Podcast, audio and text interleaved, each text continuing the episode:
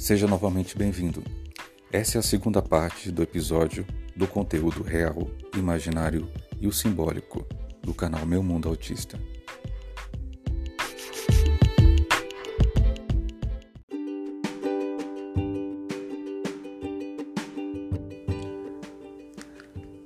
Ao adotar, a gente, quando adota uma postura de superproteção dos nossos filhos, a gente não permite que ele amadureça.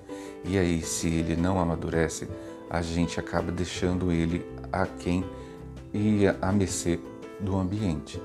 É, se você tem filho, filho adolescente, eu recomendo, tá? Não, tem, não é mexã, aqui a gente não faz mexã, tá? É de uma psicóloga que também é autista, tá? A menina Asper. Então, ela conta as histórias dela quando adolescente. Então, vamos lá. Muito importante que se explique para uma menina autista que as relações com os meninos mudam entre a infância e a adolescência. É preciso explicar sobre sexo, sobre abuso, sobre tudo, ainda mais considerando a inocência e a literalidade que o autista traz.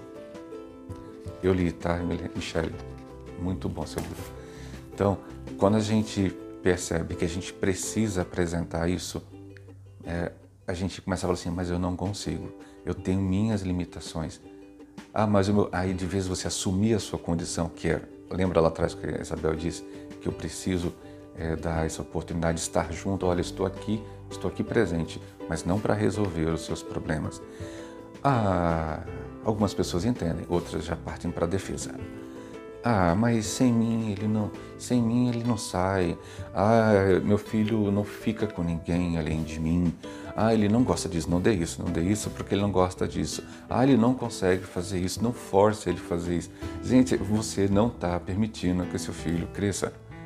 Então, essa super proteção, é, ao invés, perceba no que a, a Isabel falou, você precisa estar ali, mas não resolver todos os problemas. É preciso né, permitir esse processo. É, perceber e falar dessa sexualidade é perceber o quanto eu tenho dificuldade em reconhecer.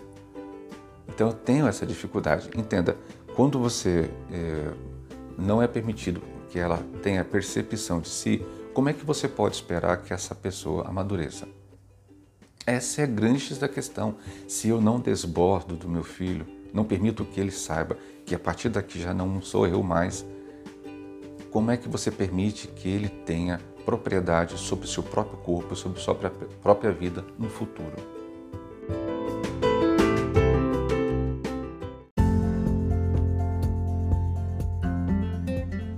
E aí a gente pensa nessa última questão: qual é o problema de não permitir que eles cresçam? O problema é que a gente não autoriza nem desautoriza o crescimento de ninguém. Todos nós crescemos.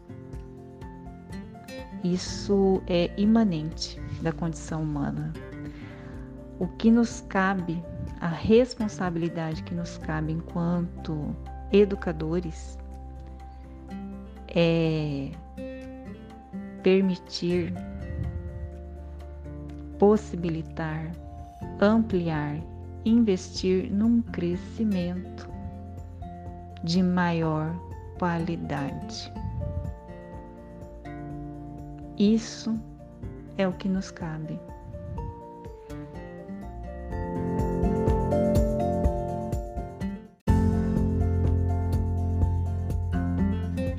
Acha importante que os autistas sejam levados a se encontrar como pessoa não somente como autista, mas para ele obter mais segurança? Sim, é isso que todos os autistas adolescentes e adultos fazem em terapia. Eles buscam se encontrar enquanto pessoas. Isso que eles buscam. Que já cresceram, não são mais crianças. Então eles buscam se encontrar enquanto pessoas, saberem quem são de verdade,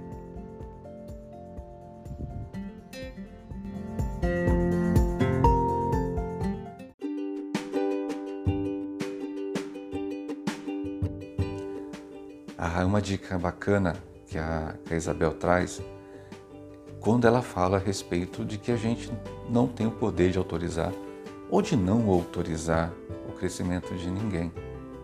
Isso é fantástico, não cabe a você, mas você pode de repente atrapalhar ou no tempo que seria adequado. Né? Então, é preciso entender, gente, que isso são, serão fases e fases que vão acontecer. Fases desde a hora que ele se olhou no espelho até a, o conhecimento de suas próprias bordas. Ah, Elisha, você está falando de quê? Pois é, estou é, falando inclusive de masturbação. Ah, gente, é engraçado. A masturbação para um jovem autista ou não é o conhecimento de suas bordas. Ele precisa se conhecer. Ele precisa se conhecer para saber o que ele vai permitir que aconteça na vida dele. Então, por gentileza, existem muitos casos, e isso eu tenho que tocar com muita seriedade, de é, parentes, pessoas ligadas muito próximas aos autistas, que para acalmar o autista na fase da adolescência, o masturba. Não, gente, isso não é o correto. Se ele tem, precisa reconhecer e ter a liberdade sobre o seu próprio corpo, não é nenhum de nós que deve fazer isso. Isso é por falta de informação. E é muito comum ver esse tipo de caso em que a mãe ou o pai ou alguém muito próximo, o cuidador do autista, para poder acalmar o autista, principalmente aqueles em casos mais severos, permite o pai e a mãe masturbando o filho. E aí, se você não dá a borda, ele não consegue enxergar que aquela pai, a mãe e o pai não pertencem mais a eles. Então, na verdade, você está cometendo uma situação terrível para o crescimento do seu filho, filha. Se você não sabia disso, gente, é preciso que você entre mais dentro do, do espectro, das situações ligadas ao espectro, para que você não ache, ah, porque teu filho não, não passa por isso. Existem outras mães que têm outro tipo de sofrimento. É por isso que a gente tira aqui totalmente a situação de culpa, porque é, é falta de informação que acaba acontecendo isso. E aí, quando eu relaciono esse lance do imaginário, do real e do simbólico, ah, psicólogos adoraram isso, né? Ah, o Lacan matou agora.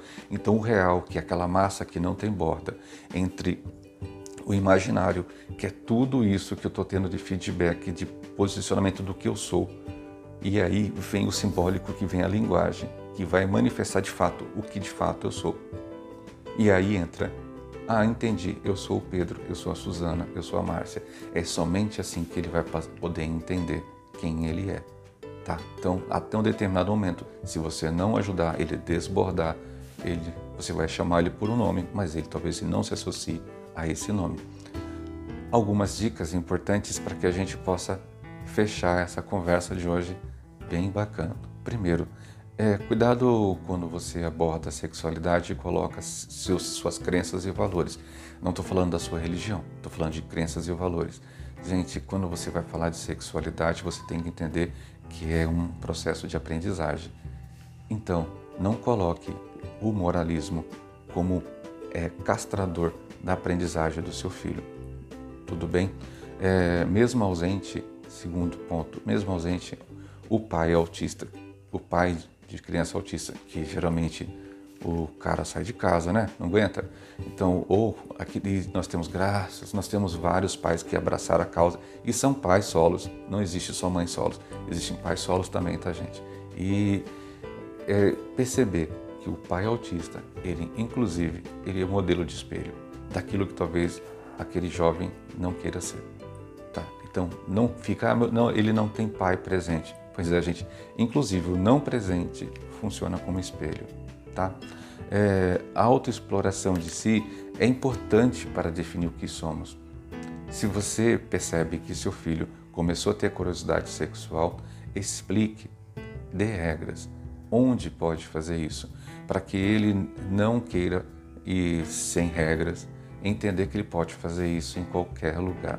Então, mas permita que isso seja uma situação controlada, mas nunca você controlando, tá? Então é importante. Deixe eu escolher minhas combinações. Gente, é muito interessante quando a jovenzinha ou o jovem está adolescente e os pais levam ele para as festas. Querem levar para as festas e ele não se enxerga naquela bendita roupa que colocaram. É muito interessante quando os pais levam os filhos parecendo que ele tem que se enquadrar à sociedade. Ele não se enxerga naquele vestido colorido cheio de laço. Deixa que ele escolhe. Talvez ele não vá, não convém ele de pijama né, para uma festa de aniversário, mas você pode de repente encontrar um meio termo em que ele tem o protagonismo de escolher a roupa que ele quer ir, com o cabelo que ele quer ir. É muito chato aí você vê aquelas crianças tendo quadros de steams de sensações desagradáveis porque ela está recebendo sensações bombásticas do som do, da festa, das crianças gritando, além das cores de toda a roupa que ela está vestindo. Então, ah, por favor, deixa ele escolher. Quanto à escola, é preciso que a escola entenda isso. A escola precisa nos ajudar. E o André Alvarenga ele deixa um texto bem bacana para que a gente possa pensar sobre o papel da escola nisso tudo, porque existe a escola é, especial e aquela escola que é inclusiva. Nem a inclusiva, nem a especial tem que ser protagonista dessa história.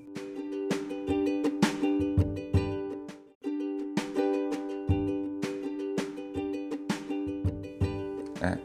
E quanto à insegurança do seu filho, fica a dica. Talvez a, a insegurança do seu filho seja a sua própria insegurança vista através desse espelho. Importante, tá? Então, se você vai permitir que seu filho cresça, é preciso que você também faça uma análise de si próprio em relação a ele. Ele não avança porque ele é limitado, porque ele tem dificuldades ou porque eu tenho medo. Tá bom? Obrigado. Até a próxima.